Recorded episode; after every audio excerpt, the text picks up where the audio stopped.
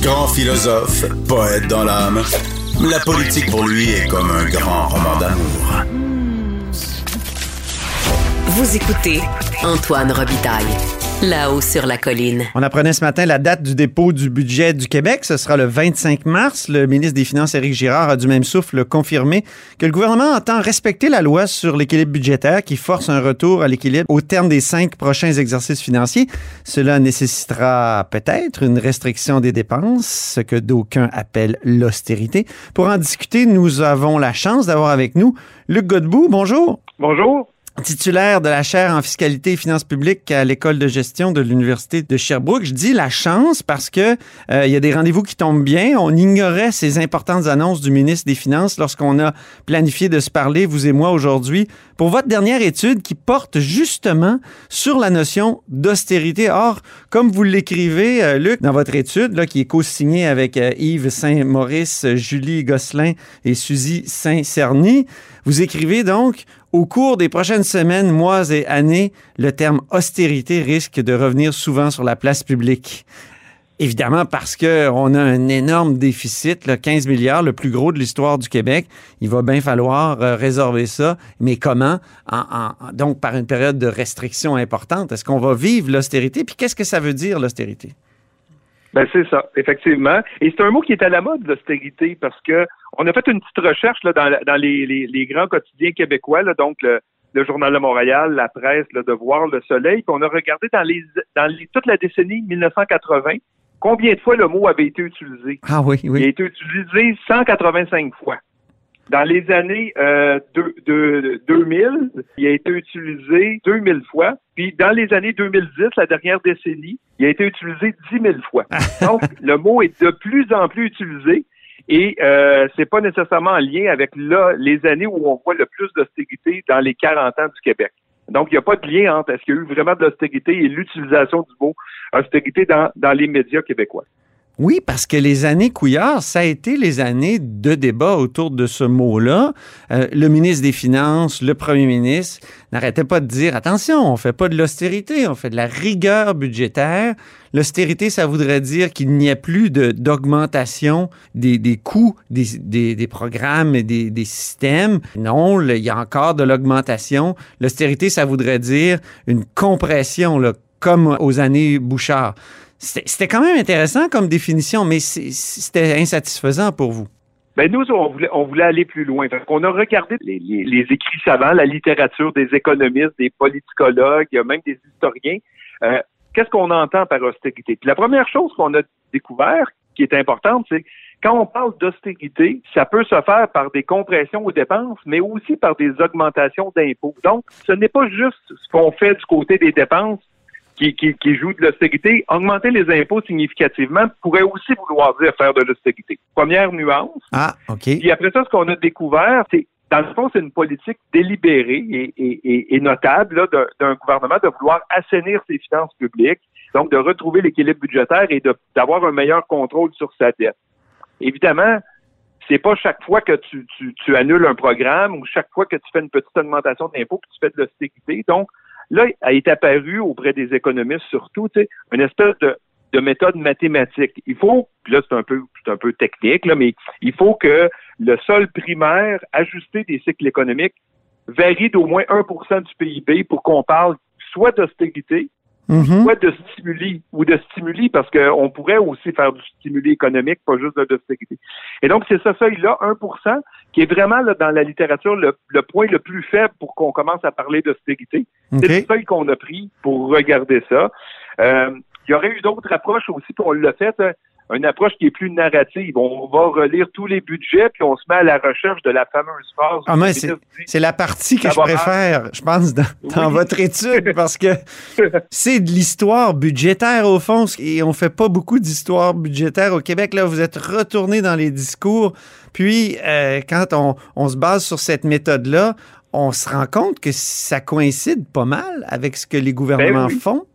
Donc, ils disent ben, ce qu'ils font. Veut dire que ben, ça veut dire que le ministre, quand il se lève puis il dit eh, ça va mal puis ça va faire mal, ben c'est parce que c'est ça qui se reflète dans son budget. Effectivement. Puis les années d'austérité qu'on a identifiées, parce que finalement, on a regardé les 40 dernières années, Mhm. Puis on est capable d'avoir une explication à chaque fois qu'une année apparaît austère. Il n'y en a pas eu des tonnes pour commencer. Là, tu sais. dans, dans 40 ans, il y a eu cinq années qui se qualifient d'austère. Puis, puis la première, c'est 1982. Puis les, les plus vieux, euh, les plus vieux auditeurs vont se rappeler euh, Jacques Parizeau, René Lévesque, où il avait tenté de s'entendre avec les syndicats, qui n'avaient pas réussi à s'entendre, qui avaient fait des coupes salariales. On en a entendu parler pendant des années après. Ben oui. Et, et donc là, ben c'est ça. Puis on dit, oups, ben l'année où ils ont fait ça, ben oups, ça sort une année d'austérité. Donc c'est assez logique. La deuxième année d'austérité qui sort, c'est la, la deuxième portion de Robert Bourassa au pouvoir, où là, il se fait réélire en disant, je veux euh, revisiter le rôle de l'État, je veux assainir les finances publiques. Et là, les opposants avaient même parlé de remplacer l'État-providence par Oui. l'État providio. Oui, oui. Ben, c'est ça. Ben oui, 1987.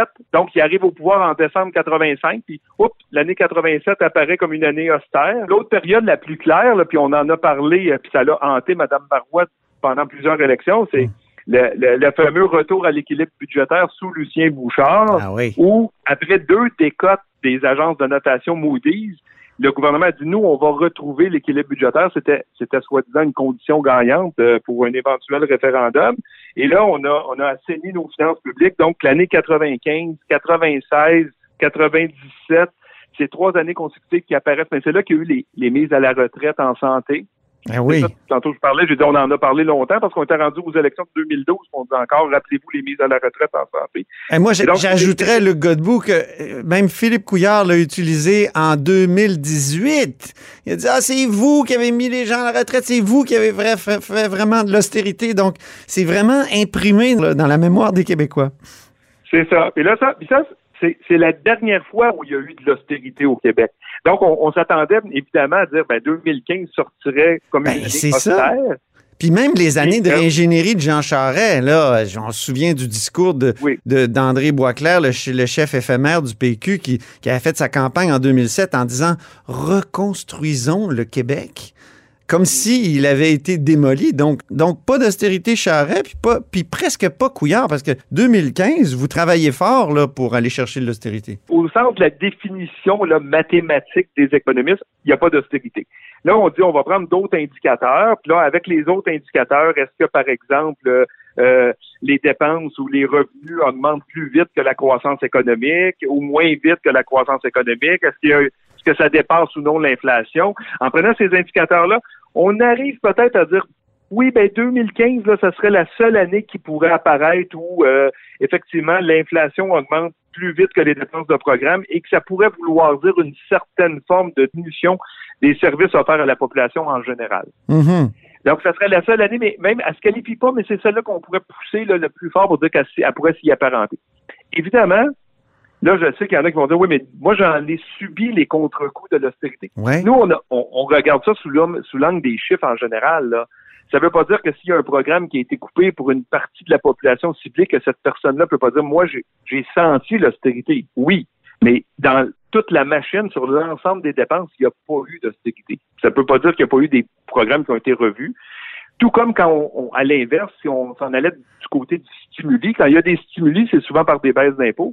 Ça ne veut pas dire que tout le monde profite égal du stimuli, tout comme c'est personne, c'est pas tout le monde qui, prof- qui subit également l'austérité. Ça, il faut juste peut-être peut-être garder ça euh, effectivement en tête. Ben, les années de stimuli, il y en a juste, il y en a juste eu dans le fond deux, trois. Oui. Et euh, il concorde dans le fond avec euh, l'année 2001. Ça, c'est une année de, de stimuli où vraiment le gouvernement du Parti québécois, encore une fois, ministre des Finances, Mme Marois, qui a fait d'énormes baisses d'impôts, qui a augmenté le pouvoir d'achat des gens. Première année où on faisait un remboursement égal de la dette parce qu'on avait trop d'argent, on était en surplus budgétaire. Donc, ça, c'est une année qui apparaît comme une année de stimuli. Puis l'année 2007, qui, était une année assez marquée sous l'angle du stimuli dans la mesure où il y avait eu l'année précédente l'effondrement du viaduc La Concorde. Là, on a, le gouvernement avait dit nos infrastructures sont désuètes, faut investir massivement. Oui, oui. Ben, cet investissement massif-là, jumelé au règlement de l'équité salariale qui avait amené beaucoup d'argent souvent dans la poche des salariés féminins, qui avait donc encore une fois augmenté le pouvoir d'achat de ces gens-là, ça avait été considéré encore une fois comme une, une énorme année de stimuli. Mais Mhm. sinon, c'est assez tranquille pour les autres années où ni stimuli ni, austérité, on navigue euh, un peu euh, normalement. Vous posez une série de questions dans votre étude qui nous font comprendre que c'est complexe de, déterminer s'il y a de l'austérité ou non. Par exemple, s'il y a une hausse de productivité dans l'État, ça coûte moins cher donc pour produire les mêmes services. Or, on pourrait dire, ah, ben, ils ont moins dépensé, donc c'est de l'austérité. Euh, il y a toutes sortes de choses comme ça. Hein?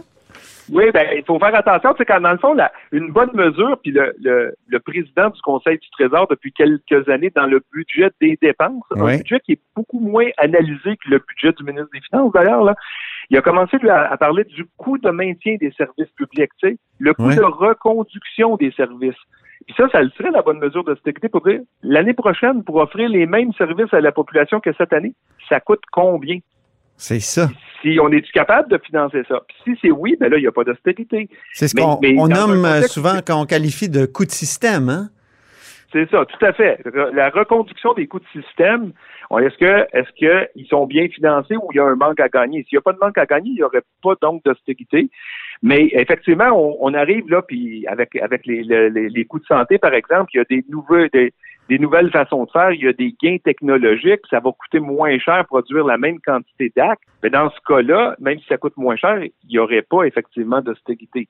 Puis l'année prochaine, 2021, il va se dépenser beaucoup moins d'argent au Québec par le gouvernement qui s'en est dépensé en 2020 avec toute la pandémie. Oui. Mais ça ne voudra pas dire qu'il y a de l'austérité parce qu'on dépense moins. C'était l'année folle, l'année 2020, ça ne devient pas la borne de comparaison. Exactement. Puis euh, l'inflation maintenant, ça, est-ce que c'est un, que c'est un bon guide? On on dit souvent, euh, ben dès que la croissance des dépenses devient plus faible que l'inflation, on est en austérité. C'est, ça peut être trompeur, ben, ça aussi. Ça peut être un peu trompeur, mais effectivement, il faut que les dépenses vivent le rythme de l'inflation pour pas qu'il y en ait. Mais par la suite, c'est pas une condition suffisante pour déterminer s'il y a de l'austérité. Vraiment, il faut parce qu'on veut se donner un peu de souplesse. Là. un gouvernement qui dit ce programme-là n'est plus pertinent, je l'abolis, on veut pas qu'on lui attribue de l'austérité ou il y a un crédit d'impôt qui fonctionne pas, je l'enlève ça ne devient pas de l'austérité. C'est pour ça, nous, il faut vraiment que 1% de PIB de changement là, dans le sol primaire, c'est quand même significatif. C'est pour ça que ça nous permet d'identifier, vous voyez, on a identifié à peu près 8 années sur 40